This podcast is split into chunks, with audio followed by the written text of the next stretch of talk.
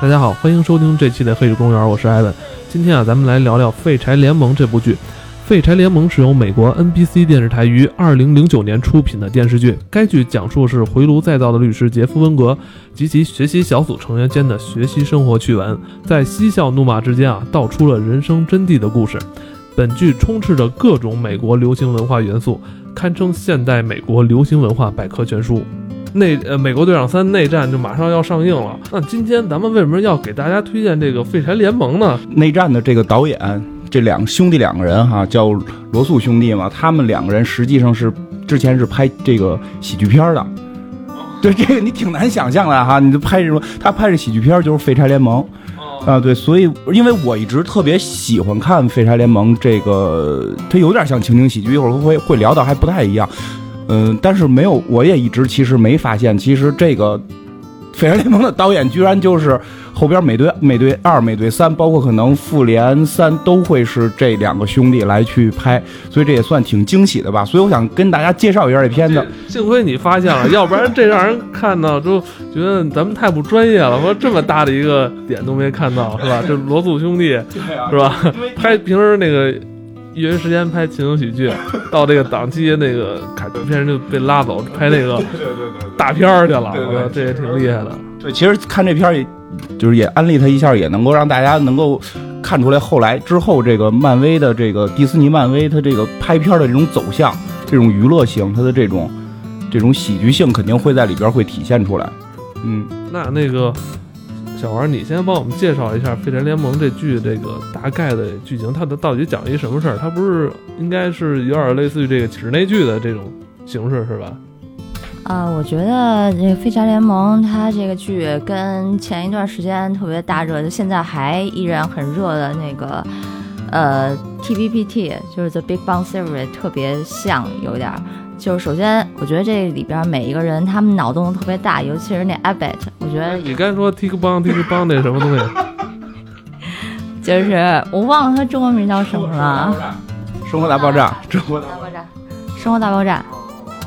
就是《生活大爆炸》，它那里边那几个人不都是一个两个都是那种物理学啊什么科学家，然后他们每个人都呃特别的书呆子，然后这里边其实。就是那个阿贝特，反正这是我最喜欢的一个角色。他呢，就是脑洞特别大，他老觉得自己生活在电视剧里，然后觉得周围的一切都是电影的一个场景，然后他就想我要演一下，或者说今天就是我们一圣诞特辑，然后所以为了这圣诞特辑我们要怎么样？他是这么一个性格。然后，对，然后那个《飞侠联盟》它整个这个剧就是从最一开始是从这男主人公 Jeffrey 开始，他是一个律师，就是本身长得也帅，然后自己呢还特别自负，觉得自己特别特别帅。然后呢，他就那个，但是呢，他当时那个文凭是假的，所以他就被律师公那个他们那律师事务所就给踢出来了，因为他没有文凭，所以他就想办法，他得弄一文凭啊，他哪儿弄文凭去？所以他就去了社区大学，这个就是像咱们的那个成人教育吧。对，就是一成教所。然后呢，那个他进了那个呃社区大学之后呢，他就想追那 Brita，Brita 就是这里边那个金发的那个美女。然后呢，Brita 就不理他，结果他就看，哎，Brita 进了一个西语学习小组，他就想着我一块儿也进这个西语学习学习小组，然后大家能，呃，在学习的过程当中。然后促进感情，然后这时候他就碰见这西语学习小组剩下六个人，每个人都特别神，嗯这个剧还是一个喜剧是吧？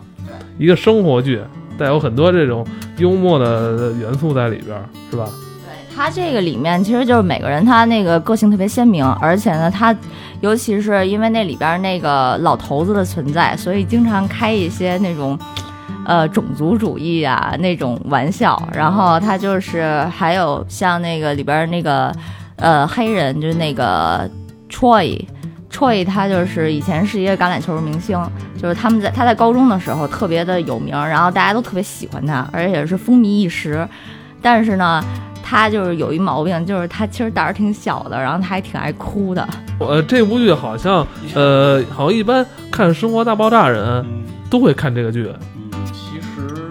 看怎么说了，资深的，我觉得资深的《生活大爆炸》迷可能会看，就有时候大家随大溜看的，我估计看这个戏的人会少，因为他的实话实说啊，他的接受程，他要求看观影人的接受能力得特别强。虽然他说是一个情景喜剧，其实在国外的收视率都没有那么的高，但是呢，他的这个终于他的用户会非常的喜欢，他也拍了六季了，也拍了六季了，所以就喜欢他人是不是也一帮怪人？就是喜欢他的人绝对是资深的。我我给你大概说一下这个剧一个比较特殊的地方，就是它，我觉得它不算情景喜剧。虽然它是喜剧，而且确实按情景喜剧的这种说是二十分钟这种时长左右吧，但它真的算不上情景喜剧。首先底下没有哈哈笑的人，然后它而且也不是说按照那种我们就是拍情景喜剧是一个搭建好的房子，然后一个房子为主嘛，它并不是这种形式，而而这里边儿有各种各样的形式出现，就脑洞是特别特别大的。就比如说，我先介绍一下，比如说他们拍过电子游戏集，就这一集人都在电子游戏里边，全都是那个咱们小时候玩超级玛丽那种人物形象，就以那种形象出现演过一集。还有这种粘土集，就这些人都是被粘土捏出来的。就你你你明白吧？就是他这种还有这种伪纪录片集，就是是以纪录片的形式来去拍的这种集，所以各种形式都有。我觉得我就想说，它跟一般情景喜剧不太一样。你像《快闪姐妹》或者说这个《生活大爆炸》，都是演员实际上是这里边最核心的。这是传统的情景喜剧，这个演员是里边有魅力的，然后是搞笑的点。这个戏实际上我觉得相当于导演、编剧，然后他们的一个一个去去玩耍的这么一个一个玩具，就是你能在里边看到各种的导演的手法出现，然后各种的这种编剧的这种这种桥段出现，都特别的是脑洞就。它不是那种人人说出的话的脑洞大，而整个片子的脑洞是非常大的。我也介介绍一下，这导演这两这哥俩是拍美队的，然后之后可能要拍复联。这个片儿的其中应该其是其中一个编剧，包括他是他是在里边演一个配角，演他们这个学校的校长，是获了奥斯卡一一年获了奥斯卡最佳编剧奖，就就是他里边很很小的一个角色是获获这种能获得奥斯卡奖，还有一个是配角的配角，特别配角的一个龙套，今年获了奥斯卡影后。哦，他们都是来客串，就是来来参演过这个剧对对？对，参演过这个剧，就是里边龙套的龙套，就是一个国国看看服装的那么一个人，他他他今年能够获奥斯卡影后，就是他这个片儿实际上商业气息会比较弱，更像是这种有硬实验性是吧？对对实验性或者专业人士一个娱乐的这么一个场地。其实这两个导演其实岁数并不大哈，都是七零年的，其实跟你差不多也是。没有没有，我八零后，我是八零后。其实的确是，呃，在很多这种电视剧这个这个传统意义范畴上，有很多这种突破，是吧？有很多创新，像你刚才说的粘土的那些，对，就是真的是很很有突破，有点这种，他他加入好多这种，呃，电子游戏角色扮演的这种东西在里边儿。嗯，对，其实我可以给大家介绍两个里边的故事吧，因为问问问小王有没有记得特清楚。我记得特别清楚，有一故事，他们有一次那个大家全都上谁家玩儿去，然后就是说要扔一个骰子，然后去就看是谁下楼拿那披萨。对，这个是这这他他说的这个几乎是在网上，就是所有喜欢这部剧的能说你最喜欢的，拍了六季了嘛，最喜欢的前三集里肯定有这集，你让他讲特别有意思。啊，就是这集他那个他们七个人一共，然后那是谁家来着？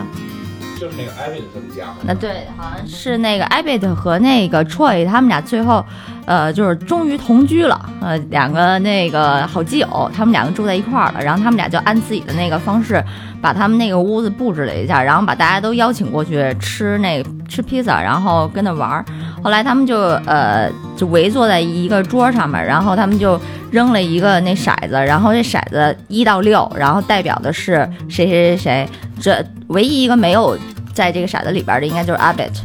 然后呢，那个骰到这个一号的时候，那个比方说 Jeffrey 下去拿了，然后他这里边就会直接出六个平行宇宙。然后这六个平行宇宙呢，有的平行宇宙就那个结果就会特别差，就比如说有一个平行宇宙，我记得是他们家也着火了，然后是 Jeffrey 好像被截肢了，然后呃就是。呃，还有一个平行宇宙就直接出现了一个黑化的那 Abbott，然后还有一个就是比较好的一个平行宇宙。后来他们就是在扔骰子那一瞬间，反正就是这一段故事就直接被讲了六遍。哦，这这挺有意思的，这是一个平行宇宙的概念啊，拿出来了。它好像是一个这种什么青春喜剧这种校园片，实际它里边有这种科幻，要不然他们后来拍这个拍这种超级英雄片，就这集的科幻色彩特别强，就是就像刚才小王说的是，就是。你再扔一个骰子，不一定哪个人去拿，因为这是一件随机的事儿。然后同一下，这个画面就分出了六个六个分，就是六个这个小块儿，然后就演这六个不同，就是不同的人去拿，会导致的什么不一样的这种平行宇宙的这种后果。哦，他把这个很生活化的一个选择，啊，给给这个，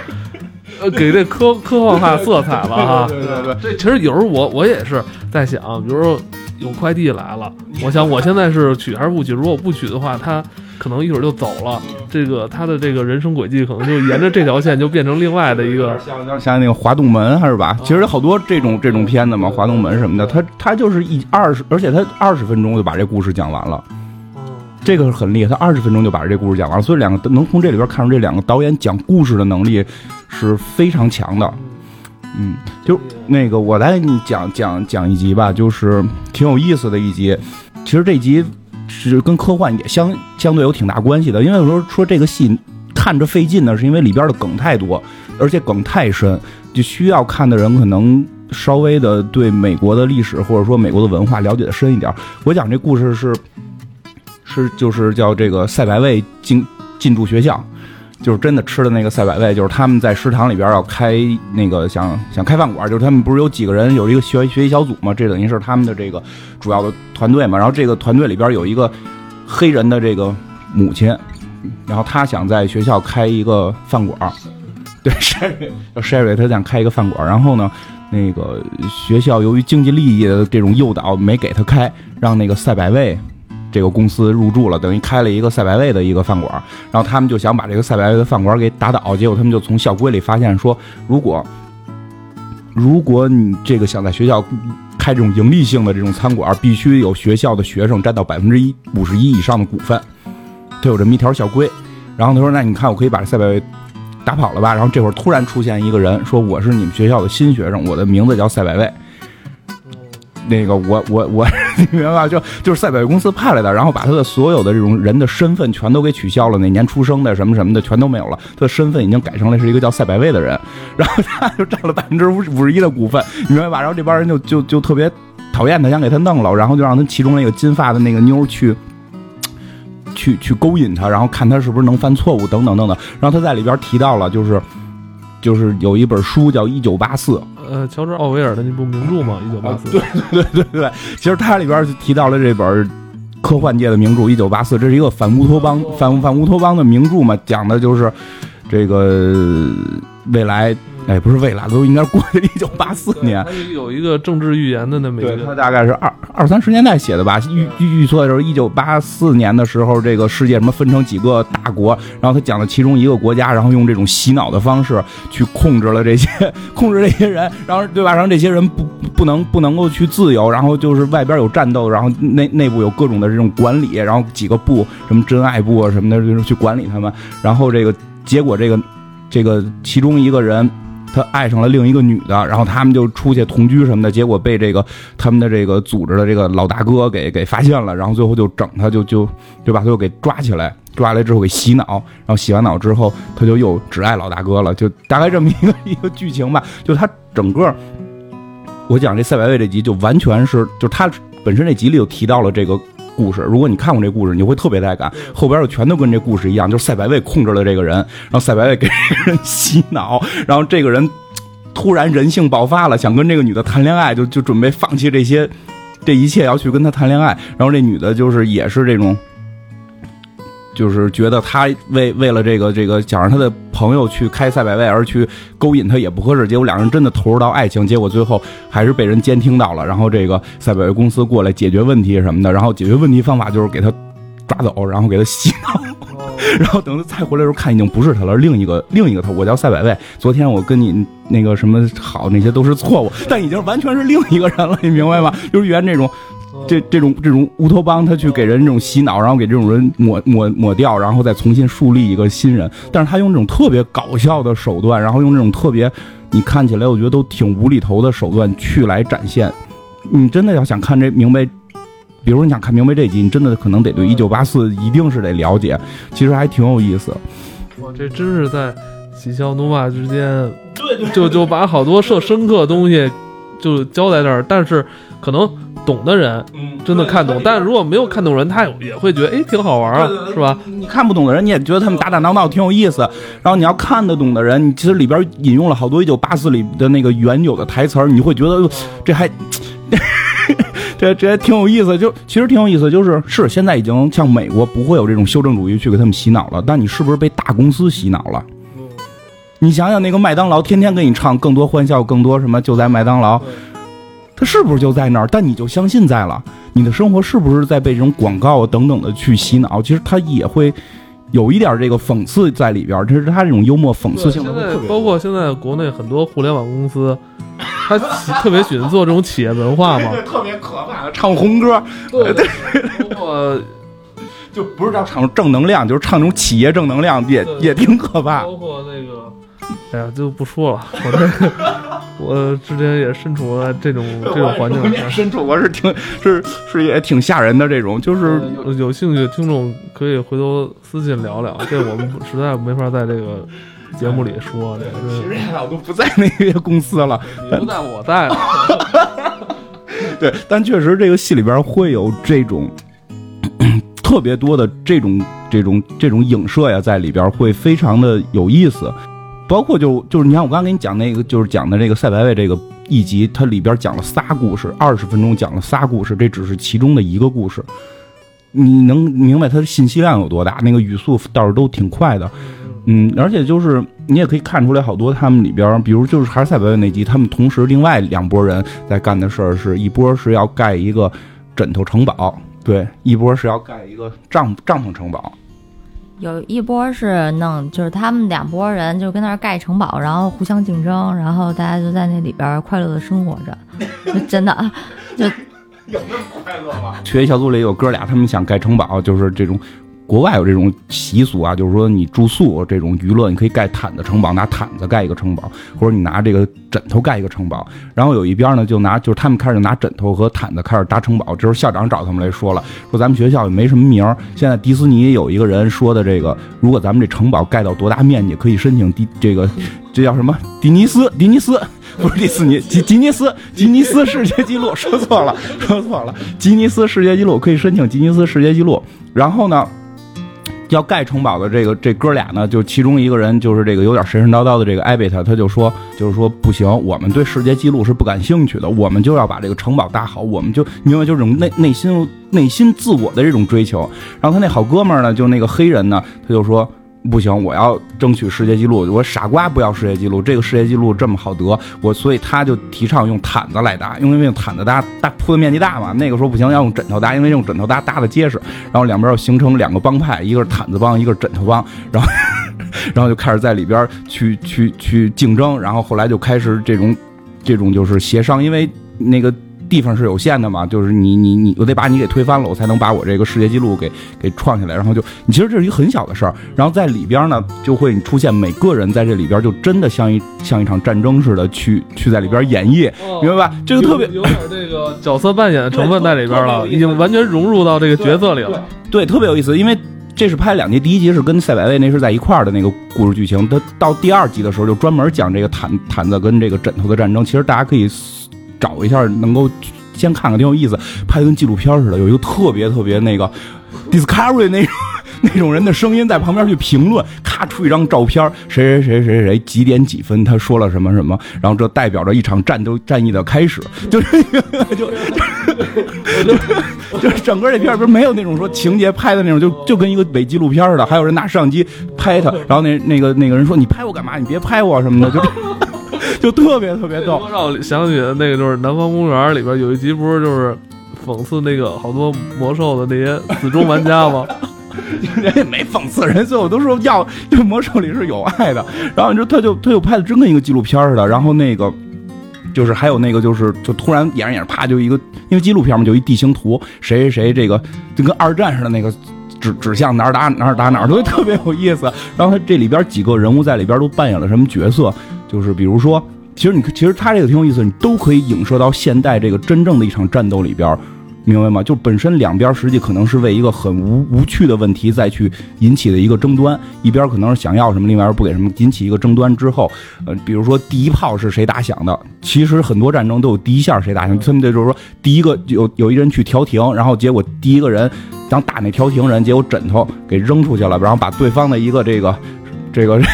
那叫什么？一个一个这个笤帚疙瘩给撞倒了，然后导致他们那个帐篷倒了，然后战斗就开始，然后就开始宣战，然后包括其中那个男主人公叫叫杰夫，然后他目的是什么呢？他的就他就去给两边去给洗脑，给两边说你们要为了和平一定要战斗到底，战争的目的不是为了战争，而是和平，讲的特别特别感人。但是他目的是什么呢？是希望这场战争一直发展下去，这样他可以不交作业，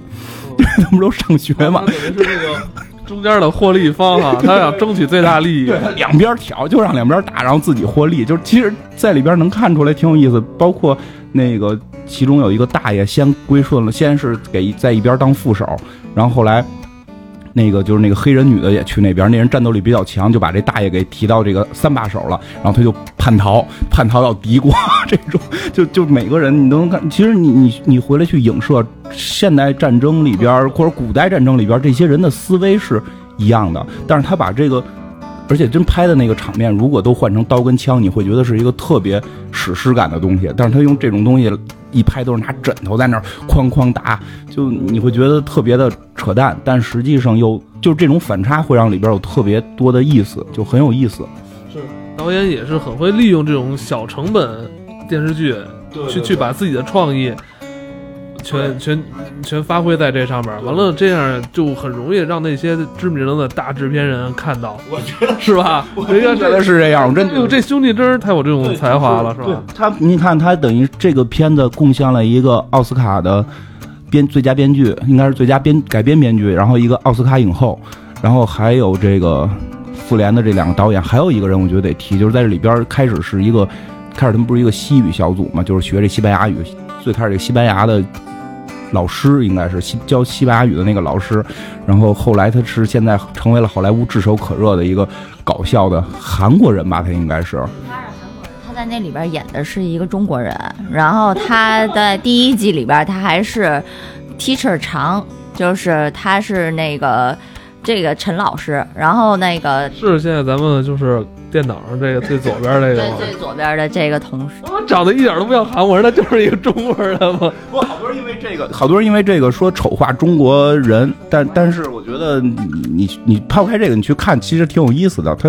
因为他说他这个人有毛病，并没说整个中国有毛病。嗯，这个老师吧，他在第一季里边他还是一老师，然后他特点就是在西语课堂上面大吼大叫，然后特别小肚鸡肠。就有一次，神经病吧他是？对，他就一神经病。他那有一次是那个大家给他匿名打分儿，然后所有人都特别清楚他这习性，然后就都给他写特好，就是那种奉承老师的话都是，然后就让他发现了其中有一张条上写的不是特别好，然后他就开始彻查这件事儿，然后。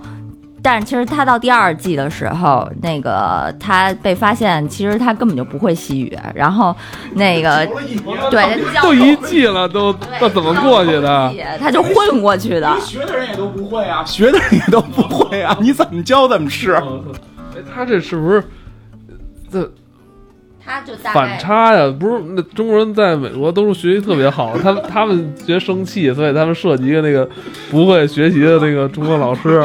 这也太坏了。他反正就是混的，你知道吧？他基本上西语就会数一二三四五六七八九十，然后会打个招呼之类的，然后他就重复的在一整他呃一整个学期都教这件事儿，然后后来一。直到就是他们第二学期，就是这七个人去上的是人类学，他们好像没上西语。后来到第三季的时候，他们去上那个西语进阶版，结果那个老师就发现他们其实什么都不会。对，就是这个这个演员，就这个，哎，就是这个演这个陈陈老师的这个演员，现在在好莱坞特别火，而且他已经出了一个由他自己来改编的这么一个美剧了。就是他以前应该是个医生，应该是现在好像叫邓肯医生吧，记不太清这名了。以以他现在为原型，而且自等于是自己写自己演了这么一个美剧，他已经能担当到这个程度了。他最火的成名是在这个《宿醉》，这看过吗？《宿醉一》《宿醉二》《宿醉三》是一个就低成本好莱坞低成本的这种。这种搞笑片儿、喜剧片儿特别特别火，等于是很少的钱能挣好几亿的票房。近十年可能是比较标杆性的这种片子，没这个片儿，这咱也是小成本啊。其实真的，咱们就如果咱看，如果想看喜剧片儿，我挺推荐去看那个《宿醉》，尤其是《宿醉一》。《宿醉一》讲的故事是，就大概说一下吧。就《宿醉一》讲就是这个几个哥几个，然后这个想就是其中有一个人要结婚，然后这个要给他办一个单身派对。然后他们就去这个，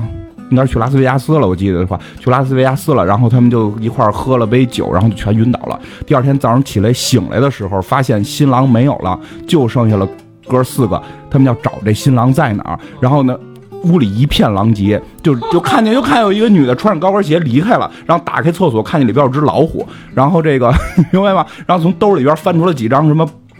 这个电这个这个车票什么的这种东西，他们叫有仅有的线索，用两天的时间找着这个失踪的这个男人去哪儿了，就这么一个故事。他这个陈老师在里边扮演了扮演了一个黑社会的一个一个这个这个这个角色吧，就是就是这个黑帮的，呃。这种狂暴的状态，你难以想象。有史以来最狂暴的黑帮是一个疯子，他特别擅长演疯子，就不看为什么看那个《废废柴联盟》里边的剧照，属于你你看挺还挺正的也是疯子。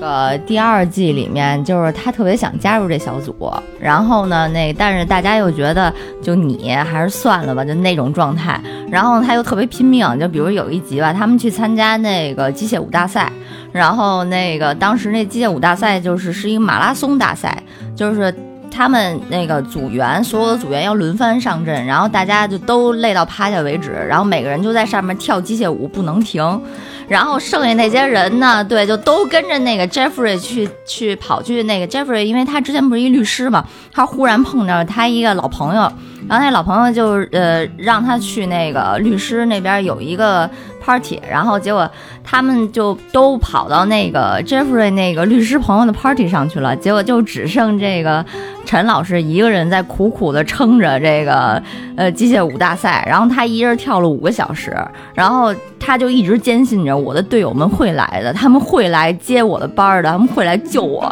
就是这样一个念头，是他特别卑微的一个想法。因为他当时跟他们许了一个愿，就是说如果我要是能赢这个机械舞大赛，我就能加入你们。所以大家就有这么一个约定，就是说如果能赢的话，他就可以成为这个学习小组的正式一员。然后。他在那个自己一个人待着的时候，他有精神分裂的症状，就是一个人就说他们不爱你，他们那个只是敷衍你，他们那个就是他们现在就是说啊等等看什么，但是他们其实就不想要你。然后另外一个又是很卑微的，他就是在一直在那儿说啊，他们就是想考验一下我，他们没有说不可以啊，他就是他自己还在说服自己，然后直到就是他自己坚持了五个小时，跳了一个。马拉松式的那个呃机械舞大赛之后，等到这些人来了，让他们来接他的班了。后来呢，那个 Jeffrey 上去了，然后结果那个当 Brita 和那个 Shirley 两个人过去抱住那个 Jeffrey 的时候，Jeffrey 就没有再继续跳了。然后这个时候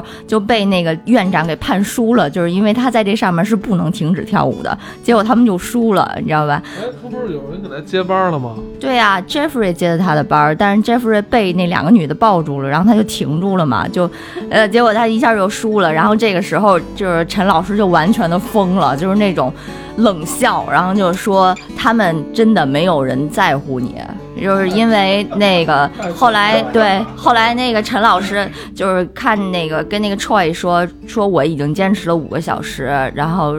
但 Troy 就冷冰冰的丢给他一句说，但是我们当时呃达成的条件是说，如果赢得了这个比赛的冠军的话，你可以加入我们小组，但是你没有赢。听着那么心酸呢？对他，他是一个特别心酸的存在，但是呢，他又是一特别神经病的存在。就是整个第二季，他一直都是致力于要加入这个小组，他想尽了各种办法。没那么心酸了，你要看我就知道，因为他确实他这个人物形象设计的是智本身智力上就出现问题了，你明白吗？就包括他后来好像有一段，我记得还统治了这个学校，在学校里边当国王。保安，他一开始是保安，然后当时是老师嘛，后来变成保安。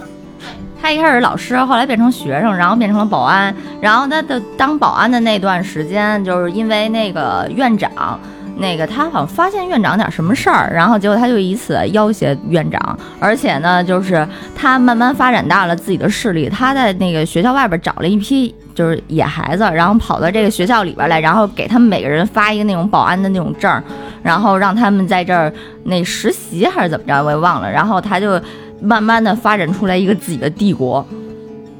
就其实这些剧情你听着都特别荒诞，因为它确实不可能在现实生活中出现。但是就像刚才你说的似的，导演呀、编剧啊就用这种手法去展现了他们他们的这个才华跟魅力。包括像刚才小王说的那个，就是他一边又特卑微，一边又特别说他们就是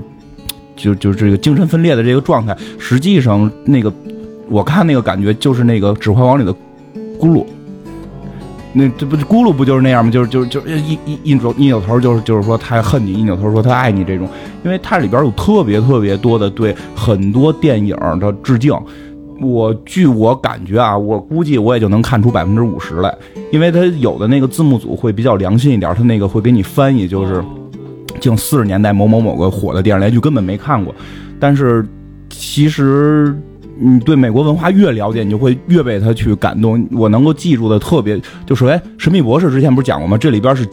每一季至少得有个三四集是膜拜神秘博士的，就特别的多。然后就所以说，要不然他跟《生活大爆炸》就是一般看《生活大爆炸》的人也也会看点这个《废柴联盟》啊。然后包括像低俗小说，就昆汀的那一系列都特别的喜欢，他们经常会扮成昆汀里边的那个低俗小说里边的人物。然后就还有什么星战的这些系列，经常会说星战的这些台词儿，因为我就是其实可以说一下里边刚才能讲那么多故事，把这几个人其实可以捋捋，就是这些人的这些性格，嗯。就是主人公是叫那个 Jeff 的，他就刚才小王也说了，他是一个等于是，呃，律师，然后那个没有那个学位证，然后所以他必须过来补一个。他是什么状态？就是我吃喝穿不愁，然后我每天呢给自己捯饬的特别帅，就想着泡妞，让他觉得这里边全是一群乌合之众。他加入这个组织就是为了泡妞，所以他永远是有一种就是开始啊，他以一种置身事外的状态出现，永远的一个镜头就是在摁手机。就是啪啪啪不停的摁手机，就不跟你们交流，我就玩我自己手机。然后，但实际上后来揭露他那手，他特孤独，他没朋友，那手机都没有发，就自个儿假装玩呢。就是因为他爸爸，他也他好像他是没有爸爸，没见过爸爸，就是其实他内心很孤独。到后来他跟这些人也成为朋友了。不是，那他有钱吗？到底家里就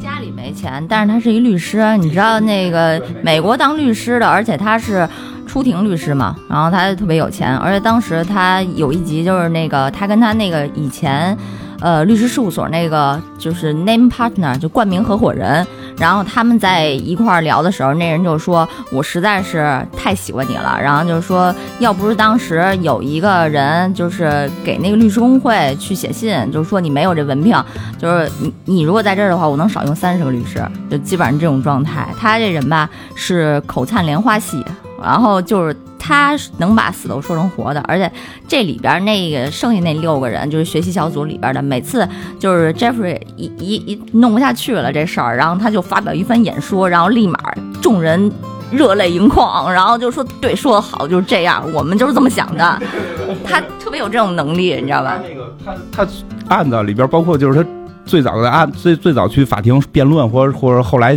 这个跟学校里边辩论，最爱用的就是九幺幺，就不管一个任何一件什么事儿都给你提九幺幺，然后提爱提和平，然后就就能把事儿给糊弄过去，这是他的这么一个设定，所以他开始一直你感觉置身事外，但到最后的时候他又有这种。感情啊，说跟他们有朋友的感情，能够去融入到其中，其实还挺有意思。而且就等于是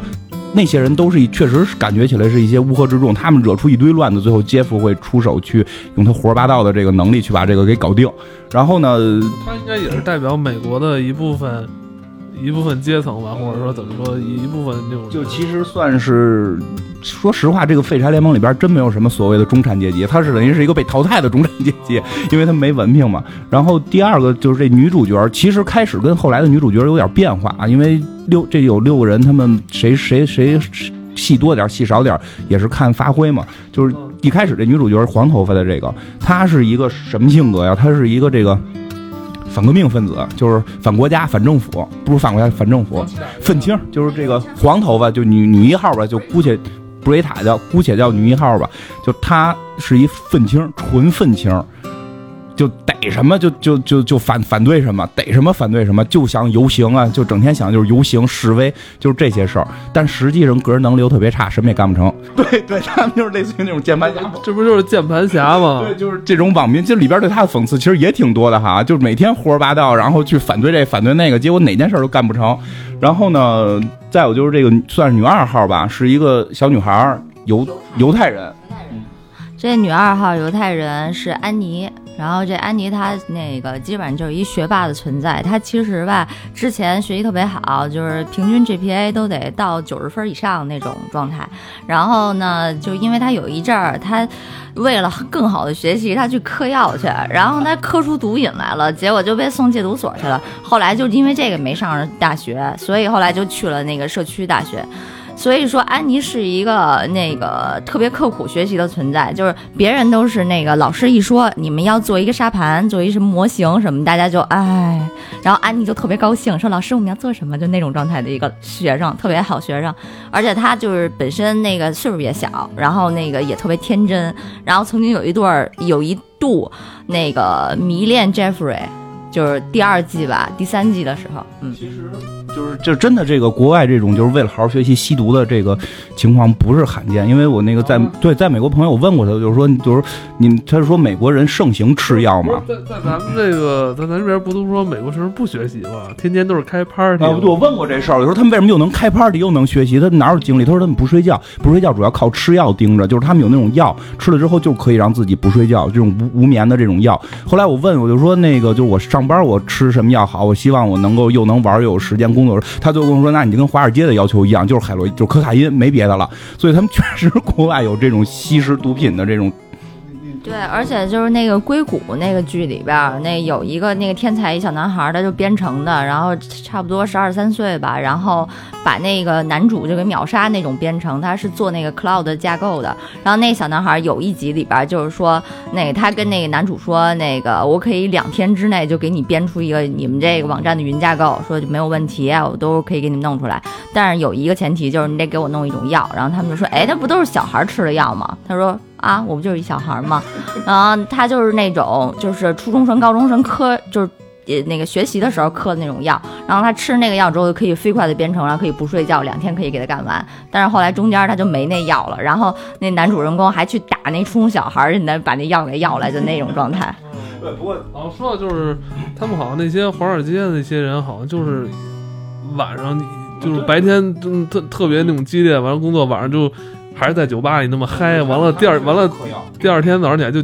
继续上班去了。其实跑个步再上班去，早上起来 那个先去兴奋还没还没缓，还没去呢那劲儿。有一那个身体里有一种力量需要爆发出来。但这样是不是就是把自己这经历全给提前？对对，其实像这个这个片儿里边儿，这个安妮这个人物形象塑造的就是这样，就是她嗯特别的这种就是最好的学生，就是因为吸毒最后没上成一个正经大学。其实她也是告诉大家，就是吸毒这个事儿是不对的，你有就是刚才咱们说这些，就是他们错的。这资本主义弄的这些搞的这些东西都是都是不好的，都是不好的，都是不好的明。显是不好的嘛。因为你看安他是在提前透支你的这个精力。对呀、对，你看像这安妮这个人物，人物本来应该是能上最好的大学，常青藤的这些大学的，结果就是因为他为了追求更好的成绩，然后吸毒，然后导致最后上一社区大学，跟一群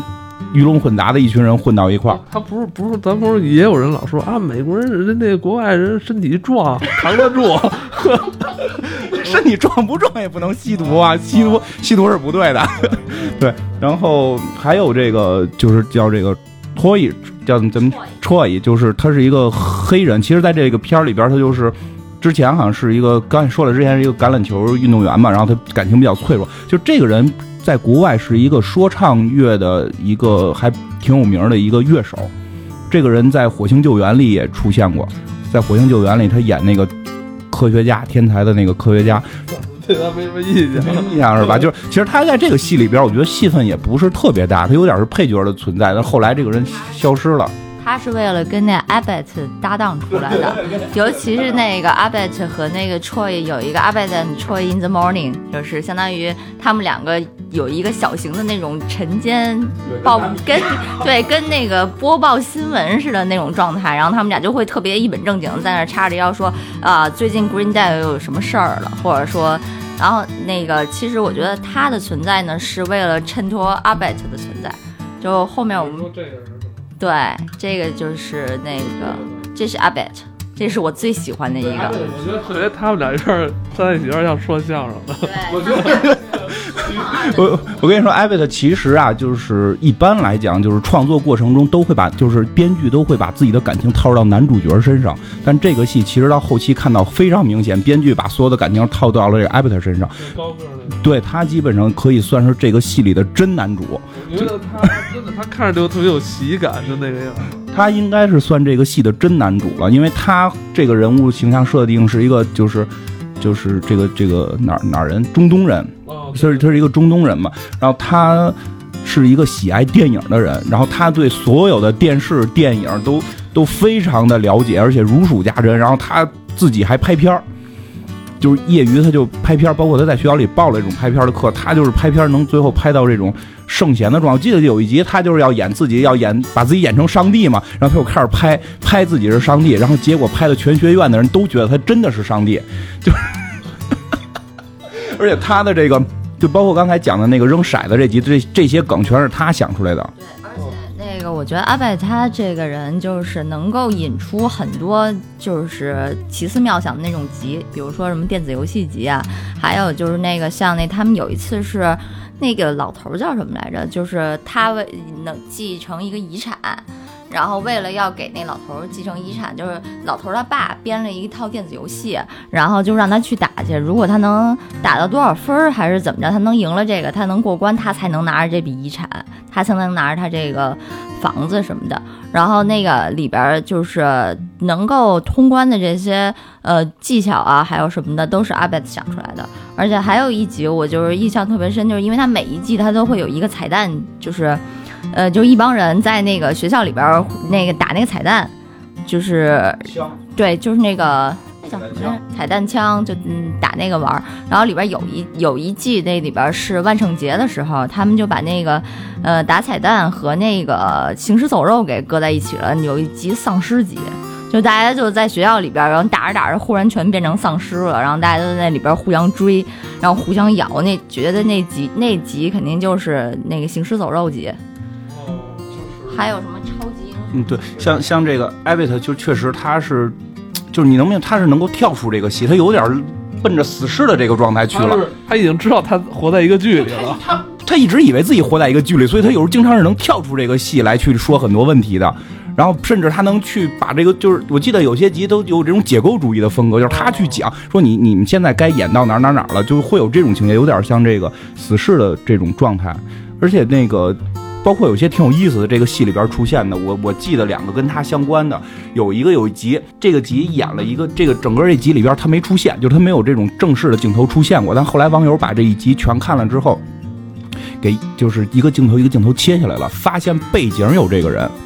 这个人在背景，就是经常镜头这个人出现在背景里，他在背景就这一集有一个他的故事是全部都在背景里演的。如果你看正常的这个故事的顺序，你你你你看不出后头这故事来，但是他在背景里边把一个女的什么给救了呀，等等等等，他，你你能明白吗？就是你看起来好像是一个故事，但实际后边背景还演了一个故事，但是你第一回看你发现不了。这个镜头里边，一个演员在镜头前说话啊，但是他在后边可能在在救一个什么女的，是吧？当一个背景，故事，然后你把这一集全看了，所有背景对起来，你会看出另一个故事是什么样。这个太深了，对。而且更有意思的是，我记得他在里边经常扯嘛，他还说自己去哪个戏里边客串了。然后他说我要去哪哪个戏客串，也是当时正流行的一个戏。然后后来有网友截图了，就他真的在那个戏里边出现了，而且是在戏里你是说当时有这么一个电影电视剧电视剧？电视剧他说我去那个剧客串去了，啊，对 对。然后但是然后网友真发现他真在那个电视剧里出现了，但没有对话，就是一个背景喝茶的人，哦，你明白吗？特别特别有意思，所以他弄的就是他有点这种像死侍似的在这个戏里存在哦。对，就是说编剧把更多的自己的感情的东西融入到他身上了，然后而且更有意思的是，他演过《美队二》，他在《美队二》里边演一个九头蛇的一个一个一个一个就是摁摁电脑的人，反正就是一个一个打酱油的。我操，那这人可能以后，我操，是深了。有人说他可能会在美队美美队三号美他他他有点像观察者，我操，对，有人说他可能会在那个，就是再往后的那个《复仇者联盟》里边，有可能他会出现。说他好像他他自己的推特还是 Facebook 上说说了，他好像还会出现，所以挺有意思的。这个人，这个人就戏里戏外像一个神仙一样的这种状态出现这，就是那个观察者嘛。有点这感觉。嗯，我 那个印象里边特深，有一集是那个安妮她报了一个那个心理学小组，安妮又是谁啊？安妮就是那个女二号，就那个犹太的那个姑娘，黑头发姑娘。对，黑头发那个吸毒那个小女孩儿，然后她在那里边报了一个那个心理学小组，然后他们就要做一心理学实验。她那老师就跟她说，你要想参加这实验来呢，你就带两个实验体过来。然后她就求那个阿贝的和 Troy 过来给她当实验体，然后结果他们俩就来了。后来那个实验是什么呢？就是。呃，安妮就一遍一遍的跟那几个实被实验的人就说，我们一会儿就开始我们的实验了，还有五分钟就开始了。然后结果这个实验就一直没有开始，就是要测他们忍耐度，就是看他们在什么时候以什么状态就爆发了，然后就走了。然后结果大家就一直在等，然后比如过了半个小时，有人就爆了，然后过了那个一个小时、两个小时，然后最后就剩了那个 Troy 和 Abet 两个人。然后 Troy 是在三个小时的时候就是说。这到底是干什么呢？我今天这一天就泡在这儿了，你到底告诉我你要干什么？然后 Troy 就走了，走了之后，那个阿贝就还在那儿坐着，然后他们就一直等，然后那个老师还当时得意洋洋的就说，等待时间越长，爆发就越猛烈，大家就等着看吧。然后结果阿贝一直坐了二十六个小时，然后就他一直是一个神一样的存在，后就，呃，他就一直就没爆，然后结果。就是这个实验就结，就是最后老师就爆发了，然后就是说你为什么不走？你毁了我这个实验，因为我这个实验的目标就是要验证，就是说大家到最后就都会到达一个极限，但是阿贝就没到这极限，他就一直跟那儿安安静静的坐着，他也没有什么反应。后来那个安妮就出去了，跟他说你跟你走吧，然后阿贝说 OK cool，然后他就走了。然后就你觉得这人特别神的，后来他那个安妮最后就跟他生气，然后就跟他说：“那阿本，你那个你你知不知道？你就因为你，我被我们那个心理学老师给骂了一顿，而且我们心理学老师那个他就是长达几个学期的这科研成果就这么废掉了，就因为你这么一实验体，说你到底是为什么？”后来阿本就跟他说：“那个因为你让我等，而且你说咱俩是朋友，所以就是我虽然很生气，但是我还是等了。”就是他其实挺生气的，你知道吗？看什么，听着，就是它里边很多这种，就是用这种很奇怪的方式去表达这种感情。就还有两个人，一个是那个黑人的女的，她是一个离婚带两个孩子，其实她表现的就是这种，这这个这个普通的这种相对中低端的这种有点家庭问题的妇女吧，就有一个问题，就是她特别爱讲别人闲话。他们对他就是八婆，而且那个他有一集那里边就是那个就是说那个 Sherry，他之前一直都是跟 Brita 讲闲话，然后俩人就是一个那个女生那种小团体然后跟他讲。后来呢，那个他跟他后来发现他跟那个 Jeffrey 他们俩一路，而且当时那个就是 Brita 就觉得他有点跟那个 Sherry 俩人聊干了，就是聊不下去了，也没什么继续可吐槽的。后来结果那个 Sherry Sherry 发现他跟 Jeffrey 俩人聊的比较好，然后他们俩就不停的吐槽，就吐槽过那老爷子，然后就吐槽那个 Brita 当时那男朋友，然后就说那个 Brita 那男朋友，呃，就是呃头发老是特别看起来油了吧唧的那种。就是还有最后一个老头儿，大家也是也顺便给说了吧不。是这老头儿其实挺重要。这老头儿后来不在这片儿里演了，因为他在这片儿里边儿就是很神奇的是，他在片儿里边儿演的是一个种族歧视者，啊，就非常强的种族歧视。他不是说光说一个黑鬼这种算种族歧视，他说我那个吗，具体说没说这词儿我不记得了，但是就所有的那个情节上的鄙视性就非常的那个严严重，你你明白吗？就是也就是我记得特逗的，就是有有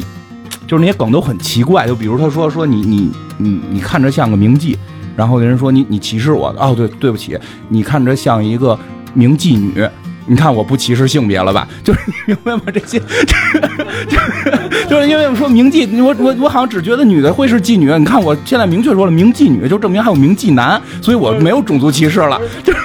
这老头这么大岁数这么不正经，不正经，你知道他最后在片儿里边，就据说他剧组里边也有特强的种族歧视，最后打起来了，然后迫不得已把他给开了，就是剩下的所有演员就说只要他演我们就不演了，这个人最后被开掉了，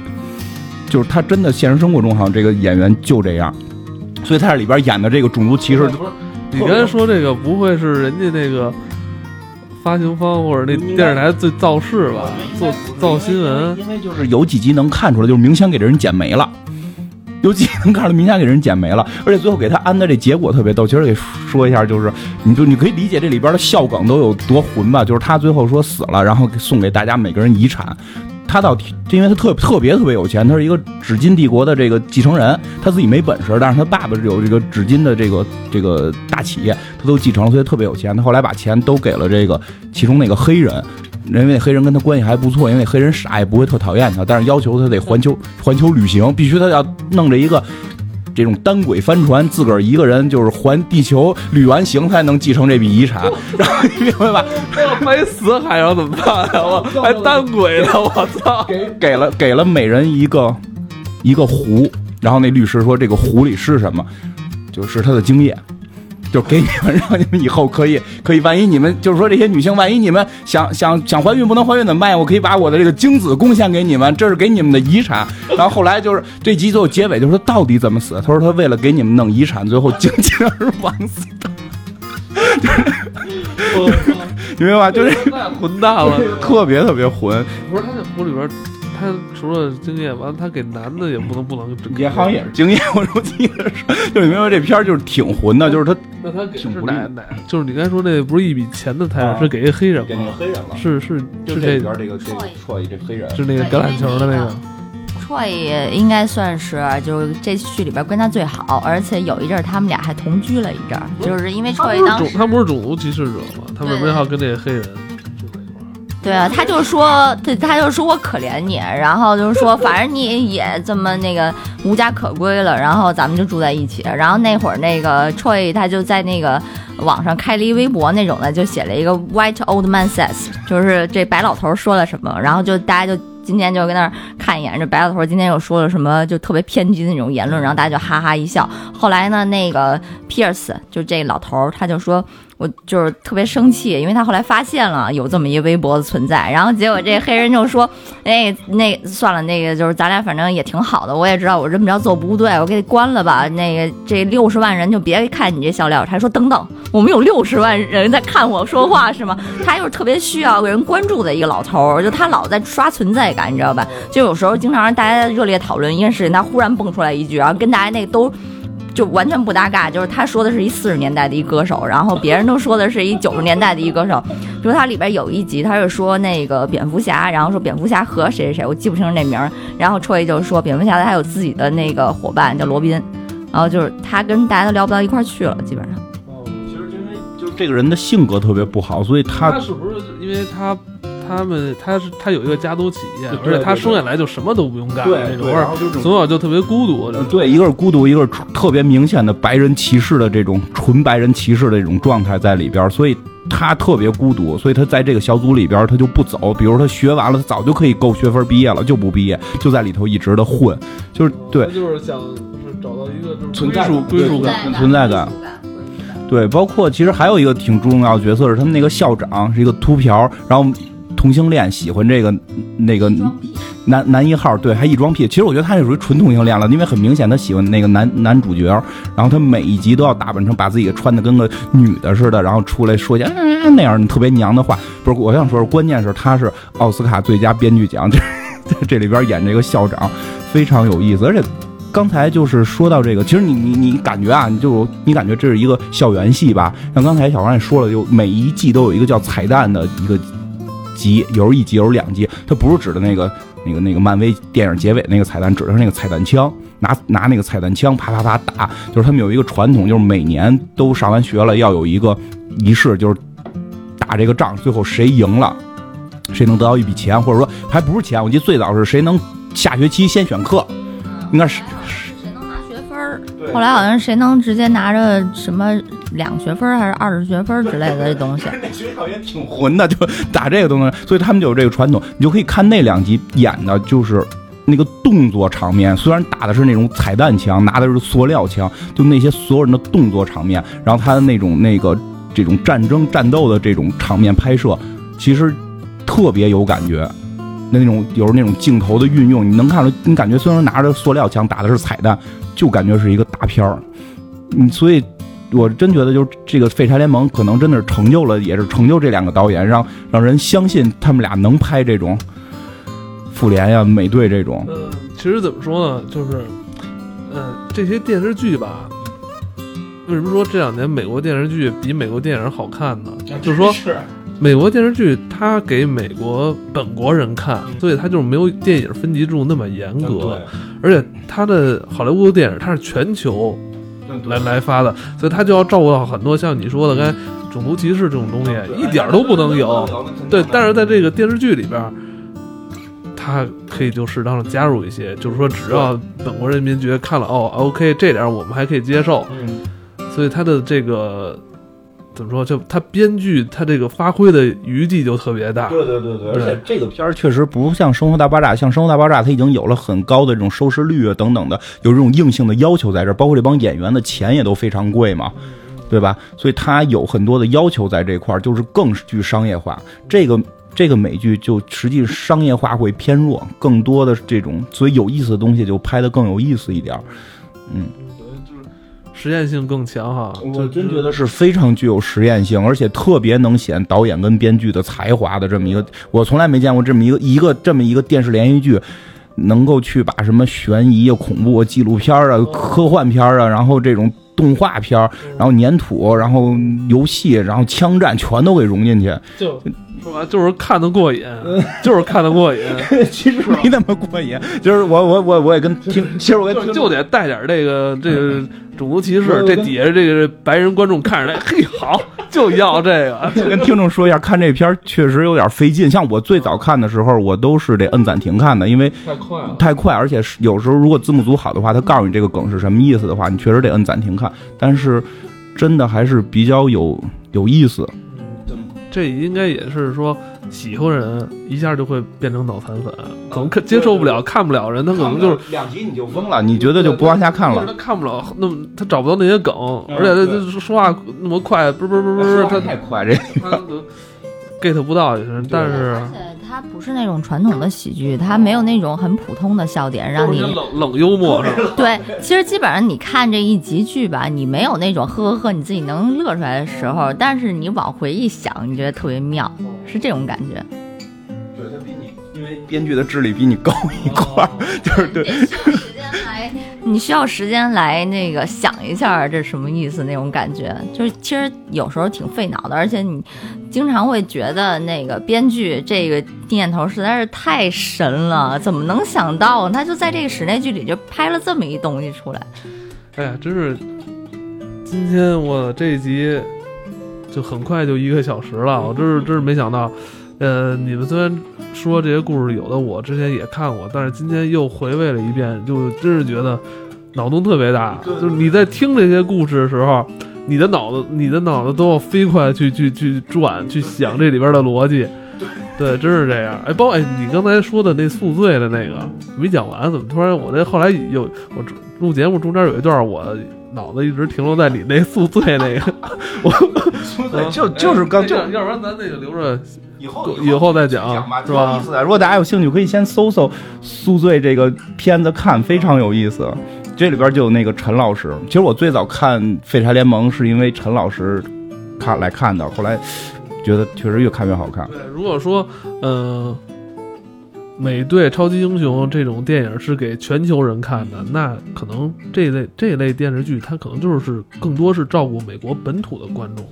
是吧？对，肯定是本土观众，这个是肯定的。所以就是在要上内战的前前前这前边，我们来预热，突然讲到这个片儿，实际上确确实是。我觉得可以看出来，因为这个片儿的脑洞啊，这个片儿的这个娱乐性、喜剧性，可以看出来，迪士尼现在就是启用这两个导演，是希望整个这个片子里边的这种娱乐性更多，而且这种